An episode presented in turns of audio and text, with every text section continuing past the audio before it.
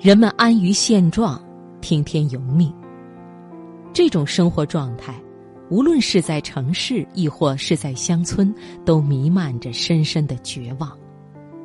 即使锦衣华服，用蛇皮或者貂皮来武装自己，这也只是于绝望中寻求一丝安慰而已。很多人都热衷于游戏或者娱乐，这也是一种发泄。不是放松。真正的智者是不会沉溺于绝望之中的。对于人生的真谛、生存的意义、生命的本质，人们的选择总是趋于一致的。那些看似是经过了慎重而明智的考虑做出的选择，其实仅仅是因为在内心中别无他选。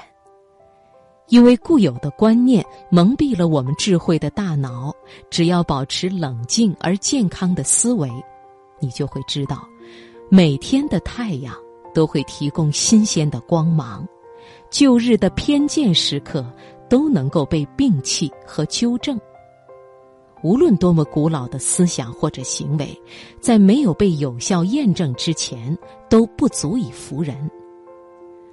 昨天还是世人公认的真理，明天也许就是需要被抛弃的谬论。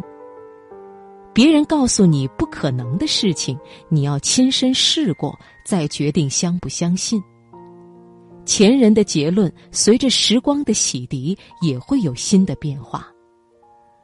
古人在历经了漫长的黑暗之后才明白，只要保持燃料，燃烧就可以维持。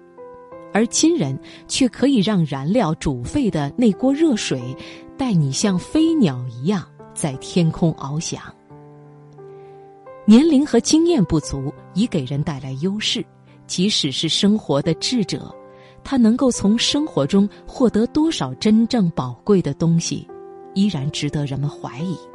事实上，老年人未必能够给予后辈真正有价值的人生感悟。因为他们的经历也仅仅是个人的，更不用说这其中包含着更多的是惨痛的教训。至少我在这世间的三十多载，还未曾从长辈那里得到真正有价值的忠告。生活需要自己去感悟，前路漫漫，我还未曾涉足。先辈们虽然已经走过。但那只是他们的人生之路，对我来说没有丝毫帮助。我相信我在未来生命中体验到的价值，一定不会被我的前辈们提前预知。一个农夫一边耕耘一边跟我说：“只吃素菜是不行的，因为素菜提供不了所有你骨骼成长所需的营养。”他一直在追寻必须的营养。但他忘记了，就在他对此高谈阔论的时候，前面的耕牛正在用他那健壮的骨骼拖动犁头向前，而那耕牛在犁地之前所吃的，就是一些青草。同样的一件事物，对于有些人来说是生命之必须的，而对有些人来说只是奢侈的享受，但一定也有一些人对此一无所知。有些人认为，我们的先人早已踏遍世界高山巨壑，看透人生悲欢离合，所以对于人世之事，早已有了最完美的解决方案。就像伊芙琳所说的：“智慧的所罗门早已明示树木间最适当的距离。”罗马政府也对人们可以进入邻居的庭院拾获橡子的效率，以及邻居可以获得的份额，做出了明确的规定。这些陈词滥调被很多人视为生命的真谛，而事实上，一个人的潜能是无穷的，是无法衡量的。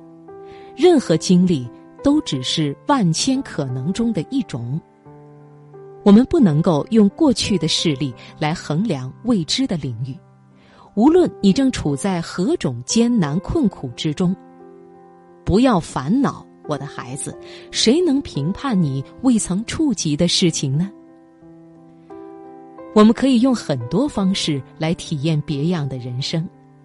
太阳在给予我的豆子成长的能量的同时，也会照耀太阳系内跟我们一样的星球。仅此一点就能够纠正我们多少谬误。然而，正在除草的我，却没能意识到这一点。夜空的繁星闪耀着光芒，苍茫的宇宙中有万物在生长。生命就如同这宇宙一样变幻无常，谁也不能够预测他人的未来。我们本应该在一定的时光里经历所有的时代，是的，甚至经历所有时代中的所有世界、历史、诗歌、神话。我不能想象任何一个人的经历可以比这些更宽广。很多我周围的人认可的事情，我却不以为然。如果一定要去发现值得我悔恨的事情，那就是我过于循规蹈矩、谨小慎微。究竟是什么样的魔力禁锢了我的思维呢？年逾古稀的老人。你已经满身荣耀，你大可以去说那些智慧的话语。后人对于前人的梦想和事业，像船只一样任他们搁浅。我们要尽可能的相信，在我们日常生活之外，还存在着很多的可能。我们需要抛弃以自己为中心的思维方式，将关怀给予更多的人。世人永无休止的焦虑和紧张，将我们当前的事情无限放大了。于是我们总是陷入这样的忧虑之中：还有多少事情没有处理完？如果生病了怎么办？于是我们总是小心翼翼，总是期盼未来。我们无比忠诚的坚持着这种状态，即使承受着巨大的压力。也毫不退缩。或许我们会这样说：除此之外，又能如何？但是每一种思维的迸发，都是一种新生活的开启。如果人们将自己大脑中想象的情形理解为现实存在的话，那么他就会以此为基础来假设自己的生活。但生活之海，人们却永远望不到边。